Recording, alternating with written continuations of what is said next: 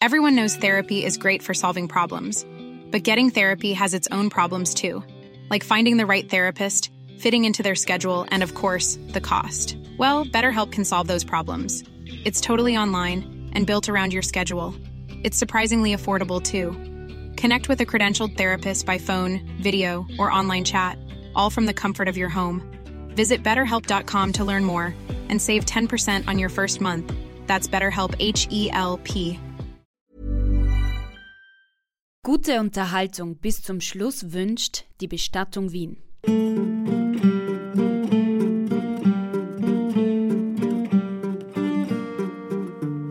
Bei dieser Bergung dieser noch dort vorhandenen Utensilien des Ötzis wurden auch diese Bröseln vom Popo des Ötzis gefunden.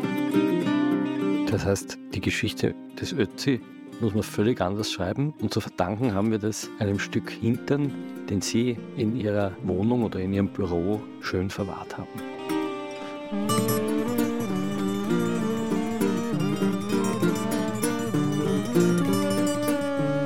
Herzlich willkommen, liebe Zuhörerinnen und Zuhörer, zu unserer nächsten Folge von Klenk und Reiter, dem Falter-Podcast aus der Gerichtsmedizin. Neben mir sitzt Christian Reiter, Gerichtsmediziner. und Besitzer des Hinterns von Ötzi. Ein kleines Stückchen vom Ötzi. Dieser Hintern liegt in Ihrem Regal, eingegossen, In ein Kunstharzblöckchen. und wir reden heute über den Hintern von Ötzi. Ich glaube, es ist eine Weltpremiere. Sie haben öffentlich, glaube ich, noch nie über den Hintern von Ötzi gesprochen. Nicht so dezidiert. Und das machen wir heute, weil dieser Hintern von Ötzi tatsächlich eine ganz neue Geschichte über diesen Ötzi erzählt. Eine Geschichte, die eigentlich für die, die es hätten wissen wollen, schon seit 1996 bekannt ist. Fünf Jahre nachdem der Ötzi gefunden wurde. Wir gehen jetzt zurück zu diesem 19. September 1991. Da ist ein Ehepaar, Helmut und Erika Simon, auf einer Bergtour und auf 3200 Meter Höhe in einer Felsmulde am Thiesenjoch erschrecken die beiden, weil sie nämlich aus dem Eis herausragend einen Kopf und einen Oberkörper sehen. Und sie glauben natürlich, dass das eine Leiche ist, die gerade gestorben ist. Es ist auch nicht verwunderlich, weil es ist auch nicht die erste Leiche, die man da oben findet, weil immer wieder in den warmen Sommern Leute ausappern, die dort irgendwie verunfallt sind. Es war ein besonders warmer Sommer damals. Es hat Wüstensandverwehungen gegeben. Und so wie es halt vorgeschrieben ist, hat man einen Gerichtsmediziner eingeflogen. Das waren aber nicht Sie, Herr Professor Reiter. Nein, das war der Kollege Henn aus Innsbruck. Genau, der fliegt dort mit einem Hubschrauber, Skistock und Pickel rauf auf diesen Gletscher. Was macht er? Naja, das ist auch filmerisch dokumentiert. Der Kollege Henn hat äh, damals offenbar nicht gewusst, was ihm bevorsteht. Äh, es war auch die Transportkapazität dieses Hubschraubers nicht enorm. Es waren offenbar genug Leute im Flieger. Es war zu wenig Gerätschaft vorhanden. Und so war er gezwungen, mit einem Eispickel und einem Skistock äh, diesen Fund dort aus dem Eis herauszuhacken.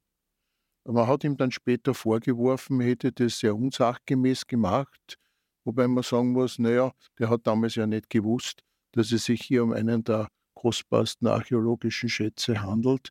Äh, hat er daher den Leichnam geborgen und dabei hat er im Bereich des Gesäßes äh, einige Beschädigungen bewirkt. Sie schreiben in einem Aufsatz glücklicherweise. Glücklicherweise, denn hätten wir diese Bröseln nicht nachher gehabt, hätte man sich wohl nicht getraut, äh, die Haut des Ötzis anzuschneiden und da Stücke herauszuholen, weil man will ja diesen Körper ja so weit wie möglich unbeschädigt lassen. Aber wenn ein Gerichtsmediziner Bröseln macht, ist es sozusagen ein Fressen für den Professor Reiter. Weil bei der Nachgrabung, also es war so, der Leichnam musste geborgen werden, weil also ein Schlechtwettereinbruch bevorstand. Tatsächlich wäre der Ötzi auch nach diesem Schlechtwettereinbruch wahrscheinlich wieder unter dem Schnee verschwunden und man hätte wahrscheinlich wieder ein paar hundert oder tausend Jahre nichts von ihm gesehen. Äh, aber äh, man hat dann im nächsten Jahr eine Nachgrabung bei entsprechender Wet Wetterlage durchgeführt, bei der man dann schichtweise diese Fundstelle abgetragen hat, dieser äh, Bergung dieser noch dort vorhandenen Utensilien des Ötzis, wurden auch diese Bröseln vom äh, des Ötzis gefunden. Ich hatte das Glück, dass man mir dann so ein fingernagelgroßes Stück von dieser Gesäßregion, Hüftregion äh, für wissenschaftliche Untersuchungen zur Verfügung gestellt. Dazu werden wir gleich kommen. Gehen wir aber noch mal kurz zurück in dieses Jahr 1991. Der damals führende Archäologe in diesem Fall, der Professor Spindler, hat dann eine Kupferaxt entdeckt und war sehr bald der Überzeugung, dass das ein Sensationsfund ist. Er hat ein paar andere Dinge entdeckt, eine Schlehdornfrucht oder Getreidestücke und war eigentlich der Meinung, dass Ötzi vielleicht aufgrund einer Verletzung oder Erschöpfung dort oben zusammengebrochen ist und dann habe sich sozusagen die Eis- und Schneedecke über ihn gesenkt, er ist gefriergetrocknet worden und in einer Art Zeitkapsel ist alles, was um ihn herum war, gefroren gewesen und erst wieder durch den Fund des Pensionisten-Ehepaars ans Tageslicht gekommen. Das war die Sensation, die auch in einem Weltbestseller, nämlich Der Mann aus dem Eis, niedergeschrieben wurde. Und Sie, Herr Professor Reiter, haben sich dann irgendwie angemaßt zu behaupten, es war alles ganz anders. Und zwar aufgrund der Gesäßbacke. Ja, ich hatte damals das Glück gehabt, dass ich einen jungen Chemiker zur Seite hatte, der schon sehr viel Erfahrung gehabt hat mit der Untersuchung von Fett. Sie werden auch, wenn Sie diesen Podcast hören, immer wieder mitbekommen, dass ich eine sehr tiefe Beziehung zu allen möglichen Arten von Fett habe, weil ich auch im Umgang mit diesem Kollegen sehr viel über die Chemie des Fettes kenne. Weil es flüssig werden kann, weil flüssig werden kann, ob stinkt. Wohlgerüche. Wir haben ja da einige Podcasts aufgenommen, wo das Fett dann nach Salami riecht und wo es rinnt und eine heilende Wirkung entfaltet. Und Fett spielt eine wird. große Rolle in der Gerichtsmedizin. Und hatte das Glück, dass ich dort diesen jungen Chemiker hatte, der sofort äh, begeistert war von der Idee, das Fett des Ötzis zu untersuchen. Und glücklicherweise haben wir auch diese Gewebsprobe bekommen und haben uns also gleich auf die Analytik gestürzt. Ich habe gleich ein mikroskopisches Präparat angefertigt, weil ich wissen wollte, wie der Schichtaufbau dieses fingernagelgroßen Gewebstückchens ausschaut und konnte dann zeigen, dass eigentlich die Oberhaut, also die, das Epithel, äh, auf diesem Präparat gefehlt hat. Dass nur die Lederhaut und das Unterhautfettgewebe vorhanden war. Da hat man aber auch noch die Schweißdrüsen gesehen im mikroskopischen Präparat, aber die Oberhaut hat gefehlt. Das hat aber darauf hingedeutet, dass der ÖC eigentlich nicht gefriergetrocknet sein konnte, denn wenn man gefriergetrocknet wird, dann hat man auch noch das Epithel. Jetzt wollen wir kurz erklären, was gefriergetrocknet zum normalen Einfrieren.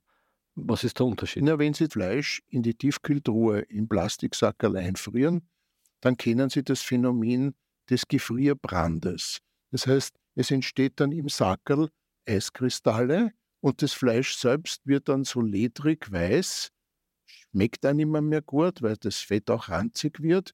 Äh, und dieser Verlust von Wasser aus einem Gewebe, das nennt man Gefriertrocknung. Also wenn zum Beispiel ein Bergsteiger am Berg ins Seil fällt und stirbt und den ganzen Winter am Berg bei Sturm und Schnee hängt, dann trocknet der aus, weil der Wind aus dem Leichnam das Wasser entfernt. Das heißt, schlechtes Einfrieren im Kühlschrank und natürliches Einfrieren in der Natur ist. Das wäre eine Art der Mumifikation, weil Mumifikation wird langläufig als Wasserverlust angesehen. Wie friert man daher richtig ein? Wie friert man richtig ein? Ja, erstens einmal sollte alles, was eingefroren ist, in der Tiefkühltruhe nicht zu lange liegen, weil es einfach auch von der Qualität ver verliert. Ähm, es ist manchmal ganz gut, etwas mit Öl zu überziehen, damit ähm, das Wasser nicht so leicht aus dem Gewebe austritt. Aber es ist sicherlich eine Kunst, etwas äh, in der Tiefkühltruhe sachgemäß zu frieren. Das heißt Vakuum verpacken, damit das Wasser nicht rausgeht.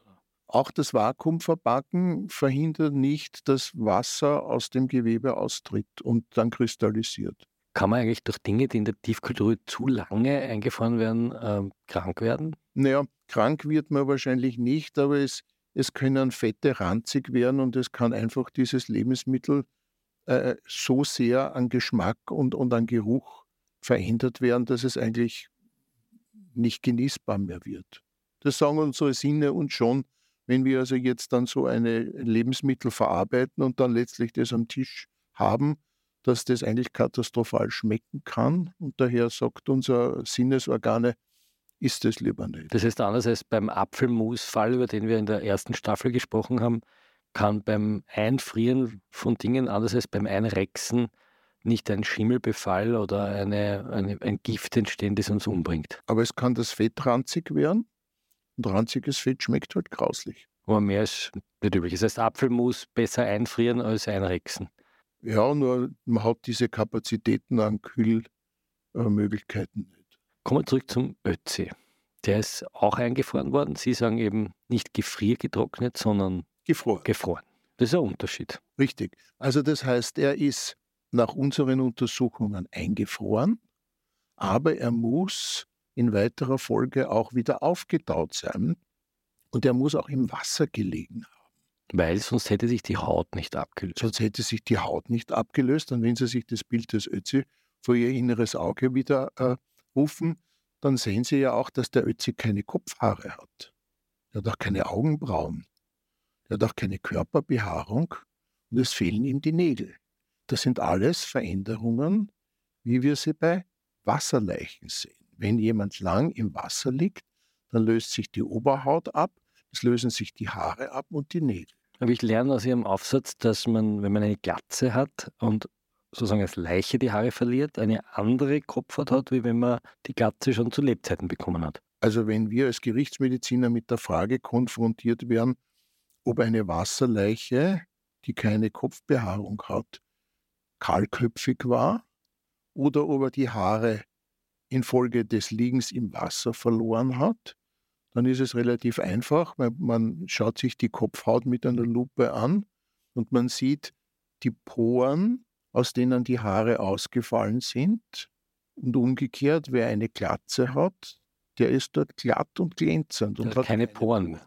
Die verschwinden, die Poren. Ja, das bildet sich zurück, denn wenn die Haare einfach ausfallen und nicht mehr nachwachsen, dann entsteht dort eine glänzende Glatze. Das heißt, Sie haben herausgefunden, dass der Ötzi die Haare nach seinem Tod verloren hat? Man konnte tatsächlich auch bei der Nachgrabung in der Mulde, wo der Ötzi lag, später dann Haare von ihm finden und auch Fingernägel finden. Das hat bestätigt, dass dieser Verlust durch Wasser zustande kam. Aber es wurde ignoriert. Warum eigentlich? Weil diese Hypothese mit der Zeitkapsel so faszinierend war. Einen schönen Tag wünsche ich Ihnen. Hier spricht Ernst Molden. Wenn Sie auch so fasziniert wie ich diesem Gespräch hier zuhören, dann wird Ihnen vielleicht aufgefallen sein, dass der Gerichtsmediziner alles kann fast, außer einer Sache, einem Toten kann man nichts mehr fragen. So an Toten kannst nichts fragen. Das ist der heutige Song am Ende der Sendung. Viel Vergnügen. Was hätte Ihre Hypothese bedeutet? Wie wäre die Geschichte des Ötzi anders erzählt worden, wenn sich der Professor Spindler Ihr Gutachten näher angeschaut hätte? Nun, ähm, die Geschichte mit der Zeitkapsel wäre damit sozusagen zerplatzt, aber man hätte sich vielleicht noch intensiver und früher mit der Frage beschäftigt, wie denn das mit diesem Auftauchvorgängen stattgefunden hat. Viel später hat, haben dann ein Wissenschaftlerteam vor allem von Botanikern äh, und Isotopenchemikern sich mit dem Inhalt am Boden dieser Mulde beschäftigt. Man hat festgestellt, dass dieses Eis, in dem der Ötzi war, in verschiedene Schichten zu untergliedern war und dass in diesen verschiedenen Schichten auch Material zu finden war, das man mit der C14-Analytik datieren konnte. Jetzt mal kurz erklären, für die, die das das aller, allererste Mal hören, was die C14-Analytik ist. Nur die C14-Analytik beschäftigt sich mit der Frage des Zerfalls von Kohlenstoff in verschiedene Isotope. Und durch diese Zerfallskette kann man rekonstruieren, äh, wann dieses Individuum gelebt hat und wie lange es gedauert hat, bis es zu diesem Zustand X gekommen ist, den man chemisch analysiert. Wir haben da einen Fall in dem Fragen- und Antwort-Podcast gehabt, wo sie mal unter einem Bauernhof oder bei einem Bauernhof ein, ein Skelett in, in, in hockender Stellung oder ich glaube irgendwie gefundenes Skelett gefunden haben und am Anfang haben wir gedacht, das ist irgendein aktueller Mord. Aktueller Mord und es hat sich herausgestellt, der Mord war Mord, möglicherweise 3000 Jahre alt, weil er war aus der Zeit der Urnenfelder. So ist es. Ja, also das heißt, diese Analytik äh, wurde dann angewandt und es hat sich dann gezeigt, dass in dieser Mulde, in der der Ötzi lag, nicht nur Holzkohle zu finden war aus der Zeit vor dem Ötzi, das heißt, dort hat schon einmal einer ein Feierl gemacht gehabt. So ein Rastplatz offensichtlich. Genau, äh, lang bevor der Ötzi da oben zu Tode kam. Aber es hat sich auch gezeigt, dass in den Jahrhunderten nach Ötzis Tod immer wieder dort Moos, Blätter, Äste hineingeweht oder hineinverschafft wurden, äh, sodass man nachweisen konnte, der war nicht in einer Zeitkapsel, sondern der ist immer wieder aufgetaut. Und das Glück war, dass offenbar dieser Auftauprozess nie ganz bis zum Boden gegangen ist. Denn Sie können sich erinnern, der Ötzi, der hatte auch einen Schuh an, einen diesen geflochtenen Strohschuh, äh, und dieser Schuh äh, ist verblieben, während der andere Schuh verloren gegangen oder zum Teil verloren gegangen ist. Viele Utensilien, auch Kleidungsstücke des Ötzis, zeigen Veränderungen, wie sie durch ein langes Liegen im Wasser zustande kommen. So haben sich zum Beispiel die Nähte seiner Kleidung komplett aufgelöst, sodass diese einzelnen Kleidungsstücke in Teile zerfallen waren, weil die Nähte sich aufgelöst haben. Das passiert nicht in einer Zeitkapsel, sondern das passiert, wenn man lange im Wasser liegt. Und dadurch, dass der Ötzi aber unten am Boden mit seinem Schuh angefroren war, ist er nicht abgedriftet, ist er nicht weggeschwommen. Denn wäre er hochgeschwommen und wäre er weggedriftet, dann wäre er wahrscheinlich verloren gegangen. Das heißt, der Ötzi war nicht der Mann im Eis, sondern eigentlich der Mann im Wasser. verdichteten Schnee oder im Schneeeis. Oder ein bisschen im Aber Wasser. nicht im Gletscher. Es gibt dort zwar einen Gletscher, aber der zieht nicht über diese Mulde drüber. Den Gletscher haben die fatale Eigenschaft, dass sie durch das Fließen einen Leichnam, der im Gletscher drinnen konserviert wird, zerreiben. Äh, es gibt Funde aus der Schweiz, wo man äh, nachweisen konnte, dass also Leichenteile von Personen, die in eine Gletscherspalte gefallen sind, über viele, viele Meter zerrieben als Einzelstücke dann gefunden werden, wenn sie herausappern. Das ist dem Ötzi erspart geblieben. Das heißt, er war weder eine Gletschermumie noch der Mann im Eis. Er war der Mann im Eis im Sinne von, dass er doch durch ein verdichtetes Schneefeld immer mehr in eine eisige Situation gekommen ist. Und das Ganze haben Sie eigentlich nur aufgrund dieses Stückchens Hintern kennen können. Die chemische Untersuchung dieses Fettgewebes äh, hat auch das bestätigt, was man sich, wenn man sich die Bilder des Ötzis genau anschaut, äh, ich schon von Anfang an ge geglaubt habe zu sehen. Nämlich, wenn Sie sich die Wangen des Ötzis, da gibt es so schöne Bilder im Internet, äh, wo man äh, diese Wangen des Ötzis beurteilen kann, wo so weiße Fleckchen an der Haut sind. Äh, und diese Veränderungen kennen wir als Gerichtsmediziner als den sogenannten Etama melonae also den warzigen Zustand. Das ist eine Veränderung, die bei Leichen auftritt, die lange im feuchten Milieu gelegen haben. Also zum Beispiel Wasserleichen, die über viele Monate unter Wasser oder im Wasser sich aufgehalten haben. Oder bei Leichen, die zum Beispiel in einem wasserführenden Grab bestattet wurden. Oder Leichen, die in einem nassen Laubhaufen versteckt wurden. Da wandelt sich das Körperfett aufgrund chemischer Vorgänge in eine gipsartige, harte, bröselige Masse um, die einerseits die weitere Zerstörung des Leichnams durch Bakterien sehr stark bremst und die äh, auch den Körper dieses Leichnams konserviert und daher ähm, wir auch bei Leichen, die oft Jahre oder Jahrzehnte unter Wasser gelegen haben. Ich kenne so einen Fall vom Achensee, wo also eine Frau mit einem Auto über eine Böschung runtergefallen ist in den Achensee. Und viele Jahrzehnte später hat man dann dieses Auto gefunden und die Leiche war noch am Steuer, sitzend, konserviert in Fettwachs. Also das ist das sogenannte Fettwachs, das also Leichen konservieren kann. Und wir konnten durch unsere chemischen Untersuchungen nachweisen, dass also über 80 Prozent des Körperfettes des Ötzi in Fettwachs umgewandelt. Das heißt, ein Beweis, dass der Ötzi über viele Monate, möglicherweise auch mit Unterbrechungen, immer wieder im Wasser gelegen. Everyone knows therapy is great for solving problems, but getting therapy has its own problems too, like finding the right therapist, fitting into their schedule, and of course, the cost. Well, BetterHelp can solve those problems.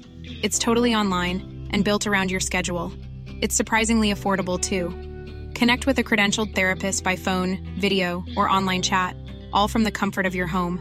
Visit betterhelp.com to learn more and save 10% on your first month. That's BetterHelp H E L P. Woran ist er letztlich gestorben?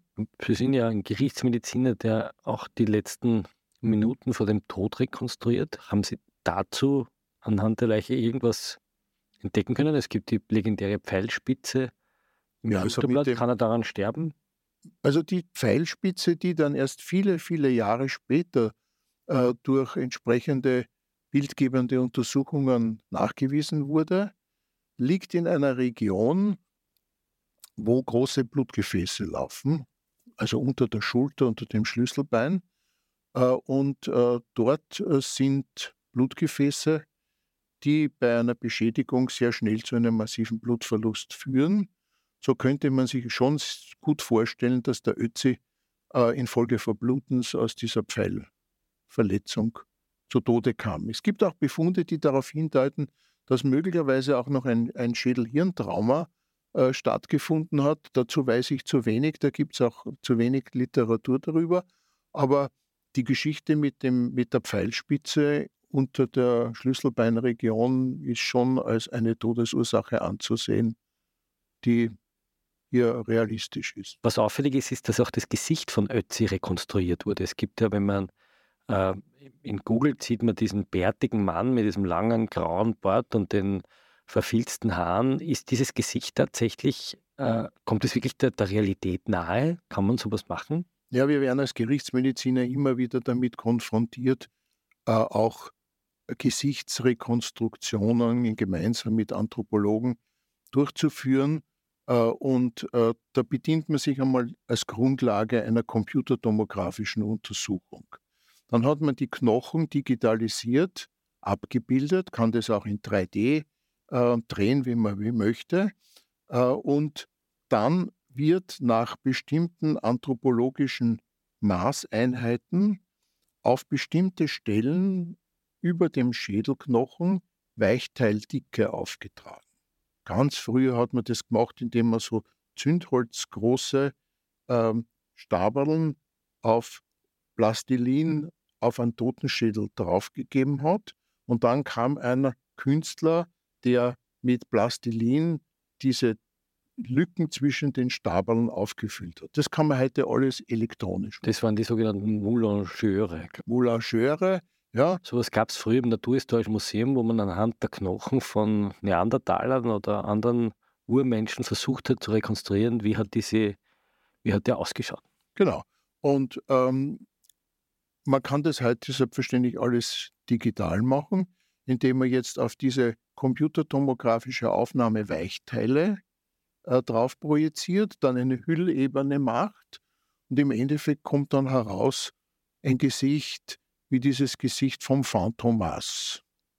Die, die also diese alten Filme kennen, der mit dem blauen Kopf, eine Hüllebene, ein kahlköpfiges Gesicht, und auf dieses Gesicht können Sie dann künstlerisch Augenbrauen, Haaransatz, Ohren, Nase drauf modellieren. Aber auf so einen Phantomaskopf können Sie viele Gesichter drauf modellieren, Denn es gibt hier eine große Palette an Möglichkeiten. Und ich glaube, dass also hier ein Teil dieser Abbildungen, zum Beispiel vom Ötzi, auch einer gewissen künstlerischen Freiheit unterliegt. Das heißt, dass der wirklich so, so ausschaut. ungefähr okay. kann er ausgeschaut Hat man das dann später verglichen, wenn man so Moulagen gemacht hat und dann hat man die, die, die Leichen identifiziert? Kommt das sehr nahe? Also ich kenne zum Beispiel Kriminalfälle, wo man versucht hat, eben mit solchen Techniken ein Gesicht zu rekonstruieren. Und dann später hat man dann die Fotos von diesen Opfern bekommen. Und dann musste man sagen, naja, also gut, die Haare haben nicht passt und die, die Augenbrauen haben nicht passt und die Nasen waren ein bisschen anders, weil alle diese Dinge ja am Knochen nicht rekonstruierbar sind. Also man kommt hin ungefähr, aber selbstverständlich, dass man jetzt ein Fahndungsfoto hat von einer Person und sagt, so hat er ausgeschaut und kennen Sie den? So spielt sie das nicht. Was auffällt, wenn man den Ötzi anschaut, ist, er hat so einen schiefen Mund und auch die, die Hände so komisch. Äh. Ja, also das heißt, der, der Ötzi äh, dürfte auf dem Stein, auf dem er sozusagen zu Tode kam, ursprünglich normal im Bauchlage gelegen sein. Und durch dieses Abdriften des Wassers in dieser Mulde hat sein Oberkörper eine Bewegung erfahren was dazu geführt hat, dass die Lippe und auch dieses eine Ohr umgeklappt wurde und er so eine eigenartige Haltung der Arme eingenommen hat, wie ein Polizist, der gerade den Straßenverkehr regelt. Also das ist ein Effekt, der entstanden ist durch dieses Abdriften im Wasser, wo sozusagen der Oberkörper verlagert wurde. Was hat der Professor Spindler dann eigentlich gesagt, dass Sie 1996 Ihren Artikel publiziert haben? Das muss ich mir eigentlich gefreut haben, dass Sie seine Wahrheit hier um eine weitere Erkenntnis bereichert haben. Naja, was einmal geschrieben und publiziert in einem Buch ist, das tut man halt gerne nicht ändern. Und es wurde halt das irgendwie totgeschwiegen. Und erst viele, viele Jahre später äh, haben dann Gletscherforscher, unter anderem eine Frau Professor aus Innsbruck, äh, mit anderen Gletscher, Gletscherforschern aus Skandinavien ähm, nachweisen können, dass diese Hypothese von mir tatsächlich auch äh, der Realität entsprochen hat. Und auch die entsprechenden chemischen Untersuchungen dieser Sedimente in der Mulde konnten zeigen, dass hier immer wieder Material in diese Mulde eingebracht wurde, was nicht gegangen wäre, wenn die Zeitkapsel geschlossen gewesen wäre. Das heißt, die Geschichte des Ötzi muss man völlig anders schreiben und zu verdanken haben wir das einem Stück Hintern, den Sie in ihrer Wohnung oder in ihrem Büro schön verwahrt haben. Für weitere Forschungszwecke. Herr Professor, ich danke wieder mal für die schönen Einblicke, in diesem Fall in den Mythos des Ötzi und in alle damit äh, verbundenen Fragen, auch wie man richtig Apfelmus einfriert, um daran nicht zu sterben. Danke fürs Zuhören und bis zur nächsten Folge. Danke für die Aufmerksamkeit. Wir hoffen, Sie schalten noch nicht ab, denn es gibt auch diese Woche wieder was auf die Ohren. Jede Woche zeigen wir Ihnen eine neue Nummer der CD Mördernummern, die der Liedermacher Ernst Molden eigens für diesen Podcast komponiert hat. Die CD ist ab 24. April exklusiv im Faltershop erhältlich unter faltershop.at slash Molden. Sie hören jetzt so an Toden von der Platte Mördernummern von Ernst Molden. Schau, ein Schirm, ein Schal, ein Schulling und so schöne Bock im Blau Schau, ein Hund, ein Hut, ein Hoppen und dort hinten liegt der Mann. Man findet allerhand auf der Straßen, oft ist sie und ganz verbogen. Aber so ein Toten, so ein Toten, so ein Toten kannst nix fragen. Ja, der Sammy hat nix gemerkt, weil er hat grad telefoniert. Die Beate sagt, ich sieh nix, hör nix, red nix, ich bin müd. Nur der Kurze hätte am getroffen, hätte am geholfen, irgendwas tragen. An so ein Toten, so ein Toten, so ein Toten kannst nix fragen. Hat er Schnitzeln geschnitten zum Abschied, oder ein Gulasch oder ein Fisch hat's eine Zuspeis gegeben, a Torten, war ein Doppler gar am Tisch. Oder hat er gar nichts gegessen, haben sie ihm gemacht auf leeren Magen. Na, so ein Toten, so ein Toten, so ein Toten kannst nix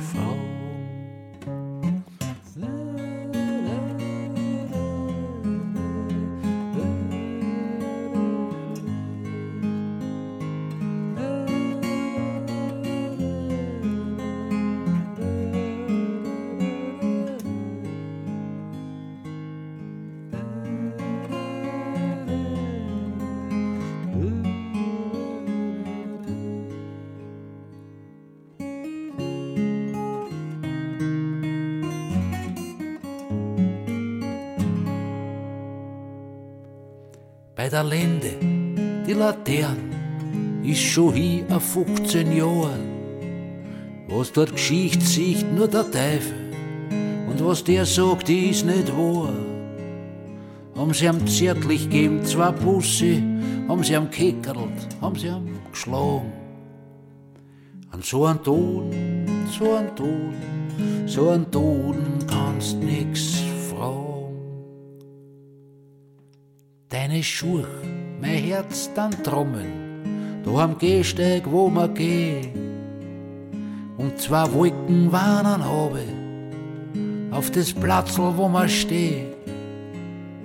Sag ma Engeln, sag ma Bluthund, was das du, ich kann's nicht sagen.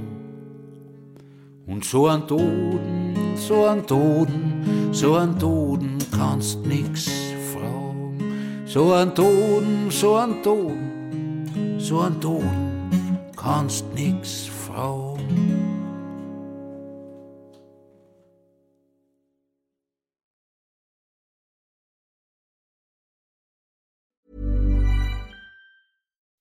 When you make decisions for your company, you look for the no-brainers. If you have a lot of mailing to do, stamps.com is the ultimate no-brainer. Use the Stamps.com mobile app to mail everything you need to keep your business running with up to 89% off USPS and UPS. Make the same no brainer decision as over 1 million other businesses with Stamps.com. Use code PROGRAM for a special offer. That's Stamps.com code PROGRAM.